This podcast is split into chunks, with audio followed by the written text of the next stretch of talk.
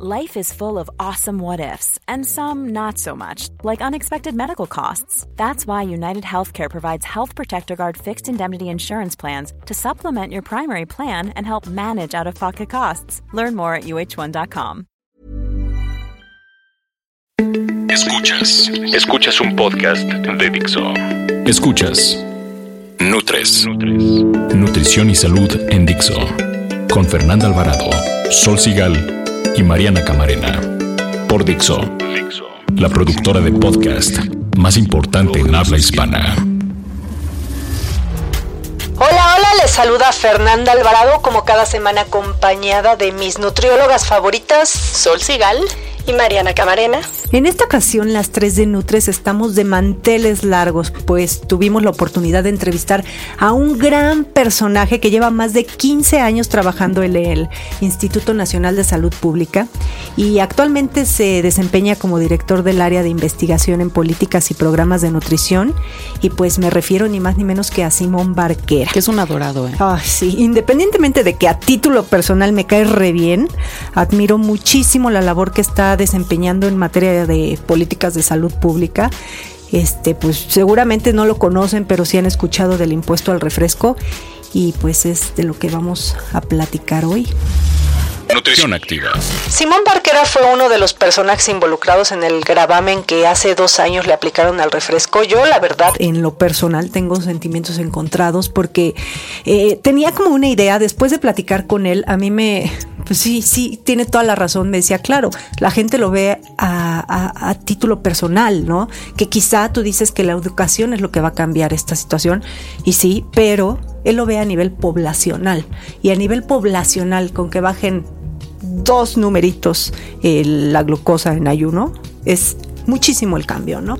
Por lo que le hice la siguiente pregunta. En México nos encanta ser educados con medidas paternalistas, así como quitar los aleros de las mesas y ahora esto de, subir el precio al refresco a través de impuestos.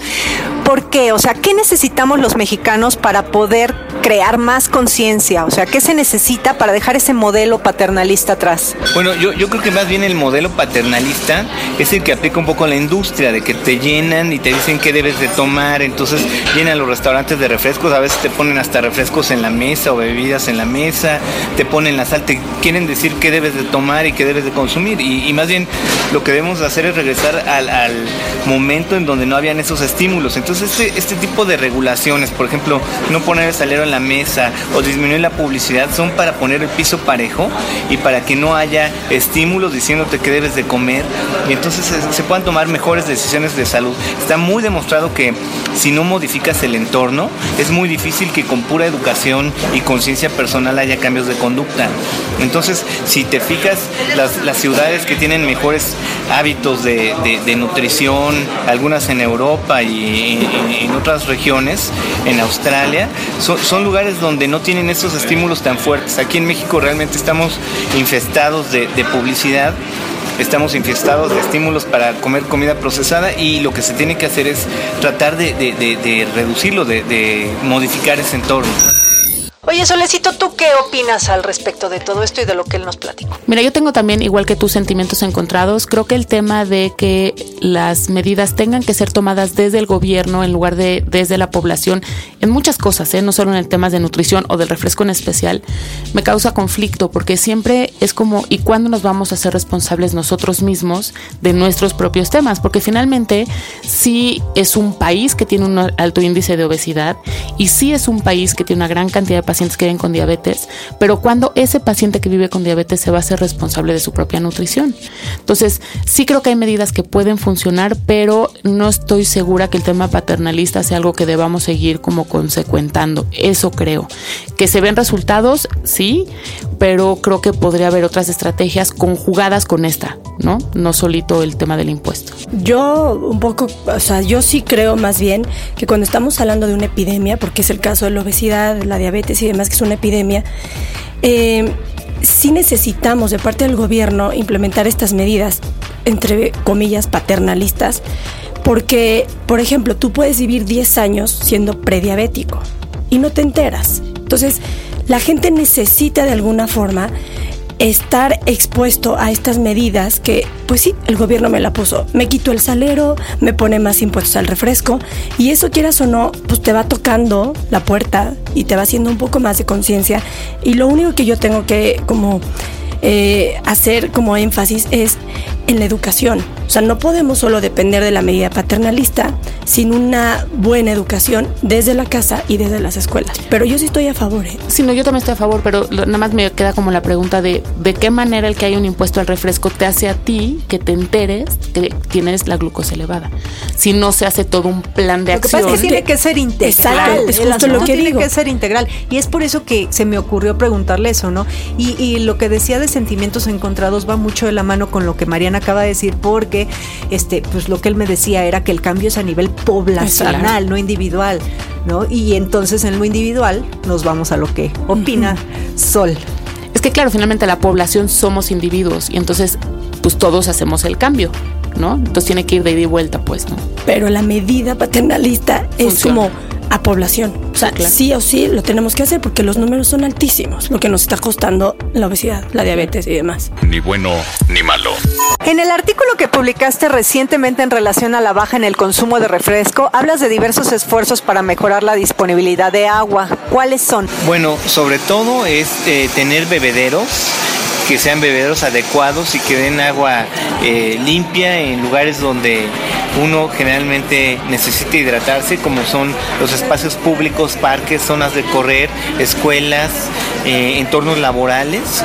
Y bueno, lo, ideal sería que este esfuerzo incluyera lugares de, concentración masiva de personas. O sea, no puede ser que uno vaya a un estadio a ver un partido de fútbol y, lo único que vendan sea refrescos y cerveza o agua. O sea, el agua debe ser gratuita y, si tú vas a Estados Unidos o Europa, la gente puede agarrar agua de un bebedero en cualquier eh, centro de concentración masiva. Igual en conciertos de esos que de repente hay 60 mil adolescentes en un estadio y no pueden tomar agua porque no hay o si hay cuesta muchísimo. Entonces este tipo de cosas son, son esfuerzos indispensables. El de las escuelas es un gran reto porque muchas escuelas en México pues ni siquiera tenían agua para empezar, no, no digamos potable, no tenían agua. Entonces bueno pues sí, eh, el gobierno ha gestionado préstamos por ejemplo con el BID para poner agua en las escuelas y se está avanzando, eso no se va a ver de un día para otro. Entonces mucha gente critica y dice que para empezar ni hay disponibilidad de agua. Pero si ustedes se fijan, este, poco a poco está aumentando. Eh, sabemos por ejemplo que las que venden filtros, las compañías que venden filtros para, para limpiar el agua, están teniendo un crecimiento impresionante en sus ventas y esto indica que este, este es un movimiento que está cambiando. Los restaurantes tienen obligación de tener filtros de agua para poder vender, eh, para poder dar agua limpia, gratuita, agua potable. Entonces todo esto, este, yo creo que es un movimiento que todos los países desarrollados lo tienen y, y en México se va a ver a medida que nos vayamos desarrollando, se puede adelantar con políticas inteligentes, pero eh, yo creo que es una tendencia muy positiva, pues que nos va a dar buenos resultados en salud en el futuro. Bueno, como bien lo decíamos, son es, la obesidad es un problema multicausal, pues la solución lo es también, ¿no? Entonces no nada más se trata de, de impuesto al refresco. Yo lo veo en la población con la que trabajo y la verdad es que sí, han, sí le han bajado al consumo. O sea, yo lo digo independientemente de los estudios que al ratito platiquemos, sí le han bajado el consumo las personas con las que yo trato, porque me dicen que no les alcanza. O sea, que no les alcanza, entonces tienen que, que bajarle al consumo. Quizá una cuestión así de a la mala, pero ellos van creando un poco de conciencia y entonces saben, y cuando tú en realidad, cuando tú les muestras una infografía del daño que provoca el refresco, es cuando empiezan a hacer conciencia, porque ni siquiera si tú les dices que tiene X cantidad de cucharadas de azúcar, No les además les nada. vale. O sea, ¿tú crees que a un maestro de la obra que come un kilo de tortillas y una Coca-Cola de dos litros le va a importar lo que le haga a su salud? Lo que quiere es saciar el hambre que tiene, ¿no? Pero bueno, el caso es que aquí estos señores no la van a, sí la van a seguir comiendo, la van a seguir consumiendo, ¿no? Pero sí, sí puede, sí hubo una, una baja en todo esto. Sí, yo creo que lo más importante además es, bueno, quitas o disminuyes el consumo de refresco, pero tienen que tomar algo en su lugar. Entonces hay que fomentar el consumo de agua. Muchas veces, y de hecho se sabe, el agua es más cara que el refresco, entonces la gente pues no toma agua, ¿no? Entonces sí es importante ampliar como la distribución de agua, por supuesto, potable, ¿no? Que sea segura, que sea gratis a lo mejor, qué sé yo, como tener diferentes acciones para fomentar, no solo prohibir el refresco o complicar el acceso al refresco, sino dar un plan B, que en este caso sería facilitar el acceso al agua potable, ¿no? Pero justamente esa medida abre al debate y a este a que todos exijamos nuestro derecho a tener acceso a agua potable. Y me voy a los niños, que es ahí donde está el principal problema. Entonces, pues ya que se volteó a ver al refresco, el malo, etcétera, pues también vamos a hablar de lo que dices tú, Sol, lo que nos vas a dar a cambio. Claro. Dame agua potable que me llegue a mi escuela, a mi casa, etcétera, para poder entonces atacar el problema de manera integral. Y en los restaurantes. Yo soy, ahorita traigo la, de verdad estoy con el agua en la mesa, porque justo lo platiqué con Barquera, me decía, ¿por qué no llegas tú a un restaurante y sin preguntarte, como en otros países, ¡pum!, te sirven un vaso con agua. Ok, mucha gente dice que no, que porque la desperdician, que ensucian más y que este, gastan más agua en lavar los ok, no, pero pónganme una jarra de agua enfrente. ¿Por qué en vez de eso te ponen bebidas azucaradas en la mayoría de los restaurantes en la mesa? Bueno, hablo tipo Sanborns, Vips y esto, y te ponen así como de promoción una bebida azucarada en vez de una jarra con agua. Entonces sí exigir en los restaurantes que el agua es libre y que aparte no te la cobran porque te llevan un agua y carísima, ¿no? Pero además pero no se puede pedir. Claro, claro, se puede pedir y estarían obligados a dártela, pero no solo en restaurantes, sino en lugares de concentración masiva, en parques, parques, escuelas, lugares de conciertos, ¿no? Te digo, lo mencionábamos, lugares de conciertos donde se reúnen, dime el número de personas, de chavos que pueden estar en una tocada de no sé qué grupo y solo venden cerveza o refresco. Pues que pudiera haber agua gratis, en fin, no hay como eh, comunidades religiosas, qué sé yo, pero tener acceso al agua potable tiene que ser una alternativa. ¿Qué opina Simón Barquera del plato del bien comer? ¿Le cambiarías algo? Bueno, yo, yo, yo creo que todo este tipo de estrategias pues, son muy útiles para orientar a la población. Este, yo he visto que, por ejemplo, en Estados Unidos tenían la, pirámide y, ahorita se están trasladando más a un plato parecido al nuestro, o sea que creo que no ha de ser tan malo. Sin embargo, también he visto otros modelos de guías eh, en imagen, como el plato del bien comer, que tienen más cosas. Entonces, por ejemplo, sería bueno este, mucho énfasis en, el consumo de, agua y la práctica de actividad física, ese tipo de cosas que están alrededor del plato del bien comer y que son muy importantes, eso es algo que me parece que sería eh, valioso. Y la otra cosa, a lo mejor enfatizar este, alimentos básicos. Yo, yo, yo creo que está ahí enfatizado, pero se puede enfatizar todavía más. Y, este, y a lo mejor recomendaciones de, de consumir lo mínimo posible de alimentos procesados y chatarra o, realmente ni llamarles alimentos, que, el plato de bien comer nada más hable de alimentos, no de alimentos procesados. Bien, bien comer. Oigan, pues pusimos en Twitter una encuesta en relación a lo que piensan con respecto al impuesto al refresco. Preguntamos si creen que el impuesto al refresco ayudará a reducir la obesidad en México. Las respuestas fueron, fíjate, sí, el 23%, no el 71%, Muy alto. y lo desconozco el 6%. La verdad es que a mí me hubiera gustado una respuesta al revés. Sí, claro. Eh, los resultados básicamente eh, ya medidos como como los resultados que nos daba Simón Barquera es que sí, sí se ha reducido eh, los índices de obesidad en México a partir del impuesto del refresco. Pasamos de ser del primer lugar en obesidad o lo que sea. No, no, pasamos, pasamos de consumo del, del de ser del primer lugar en consumo de refresco al cuarto después del impuesto y eh, hay un decremento del 6% en la venta de bebidas azucaradas, hay un incremento del 4% en la venta de bebidas no azucaradas y fíjate, en diciembre que suele ser una época donde se consume mucho refresco, la compra de bebidas azucaradas disminuyó un 12%, señal de que este impuesto pues sí ha funcionado. Creo que donde puede haber un área muy importante de trabajo es en la difusión. y ahora, evidentemente, si, si los que dicen que no, no va a funcionar porque estén esperando un resultado a nivel poblacional en baja de obesidad, eso tengan en cuenta que eso toma muchísimo tiempo. Entonces, ahorita sí estamos teniendo resultados positivos.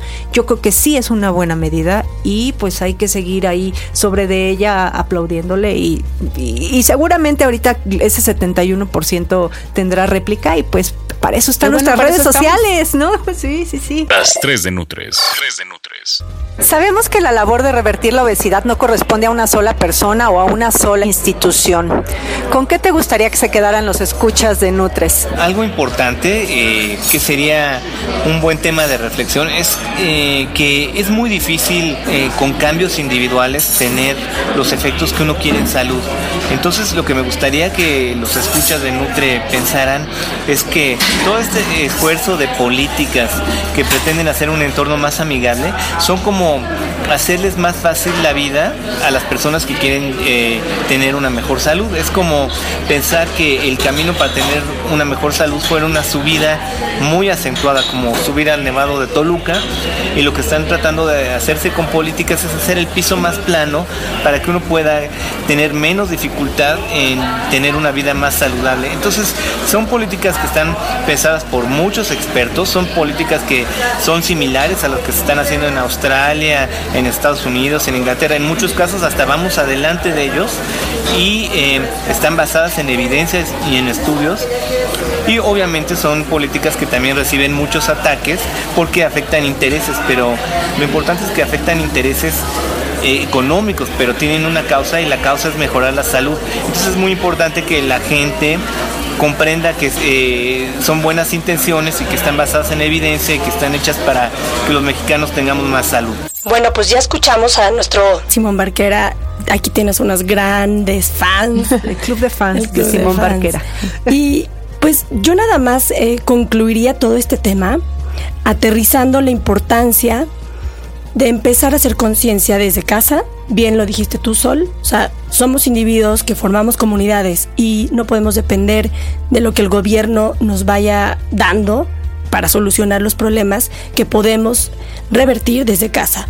Entonces, este espacio que estamos creando las tres de Nutres es un poquito también eso, educar desde la parte realmente de ciencia, por decirlo así, o sea, tenemos conocimiento de temas de salud y nutrición y creo que es la forma en que aportamos nuestro granito de arena y cada quien en casa y cada quien desde su este ahora sí que puerta puede estar revirtiendo todos estos números y este y pues nada, seguir apoyándonos claro de todas las medidas que da el gobierno, pero acuérdense, el cambio está en la casa. Sí, yo estoy convencida que pues eso, somos individuos y no un impuesto al refresco va a hacer que yo me entere que soy hipertenso, ¿no? Tenemos que ser muy conscientes que la salud de todos, no solo de los que están afuera de este estudio, de todos, con la edad va cambiando. Y si no le estamos monitoreando, es muy difícil que nos enteremos. Entonces hay que tomar conciencia de esto, hay que hacernos responsables de nuestra salud, ir, monitorear y hacer los cambios que sean necesarios, porque hoy hablamos de refresco y obesidad, pero mañana hablamos de sal e hipertensión o de lo que sea, ¿no? Ya hablamos de azúcar. De azúcar, ¿no? Entonces tenemos que hacernos responsables, tenemos que estar informados. Yo es que esa es mi gran batalla de la vida. Pues la información es poder de los dos lados. Entonces, si tienes información sobre tu salud, podrás tomar medidas en consecuencia. Si no, pues está muy complicado. Yo creo que, y siempre lo digo, una de mis, una de mis muchas frases es que educación es prevención. O sea, yo sí creo que la solución está un poco en invertir, porque habrá que ver también estos recursos que han tenido del impuesto, eh, dónde están, ¿no? Y pues quizás se pueden invertir en, no en los programas que ya existen, porque pues esos ya están, pero sí meterle un poquito más en la cuestión educación. Y pues sí, como lo platicábamos con Simón, es, es quitar esto todos estos incentivos, quitar, eh, ir contra el ambiente obesogénico que vive México en cuanto a que vas a un cine y la refresquera es la que está ahí al mando de, y todo aparte los tamaños estos grandes. Yo les decía, en, algún momento iremos en contra de esos big size, o sea, mm. todas estas hamburguesas de un kilo, refrescos de dos Además es más barato. Y que es barato, ¿no? Entonces, bueno, yo creo que son, son muchas las soluciones. Está en nosotros dar el primer primer paso. Eh, un aplauso, sí, a, todas estas medidas. Y no olvidarnos de un punto también que es pues, el, mole de sol, que es la actividad física. Siempre. Y el, movernos, ¿no? Porque también eso, eso no lo mencionamos. Y sí, yo creo que es una parte fundamental en todo esto. Nutres. Pues sí, es un tema que da para mucho. Sé que es el mero mole de Fer y Fer se podría quedar aquí las horas, así como en otros programas, o Mariana o yo. Pero pues el tiempo es muy injusto. Nos tenemos que ir. Tenemos redes ahí también nos pueden dar retro de lo que quieran. En Twitter estamos como arroba NutresTV, Facebook NutresTV y en mail, gracias, síganos escribiendo, regañen, si hace falta, jalen las orejas, pidan aclaraciones. Somos nutrestv arroba gmail.com y esta voz que escuchan es de Sol Sigal, que en Twitter está como arroba Sol Sigal. Oye, no digas que nos den retro y que nos cuelguen, porque seguramente con este programa vamos a tener muchos A mí eso me encanta. a mí eso me encanta. Nos van a odiar y, pero bueno, es por su bien, queridos. Exacto. Yo soy Fernanda Alvarado y en Twitter me encuentran como arroba Fernanda con doble R. Y yo soy Mariana Camarena, que en Twitter estoy como arroba nutrición activa. Y el siguiente viernes, en el marco de que vamos a festejar el Día Mundial del Agua, vamos a aportar nuestro granito de arena hablándoles de la importancia de la hidratación. Adiós. Bye.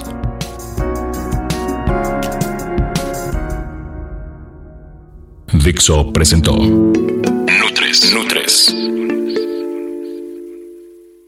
Las opiniones expresadas en este programa no pretenden sustituir en ningún caso la asesoría personalizada de un profesional. Tanto las conductoras como Dixo quedan exentos de responsabilidad por la manera en que se utilice la información aquí proporcionada. Todas las opiniones son a título personal.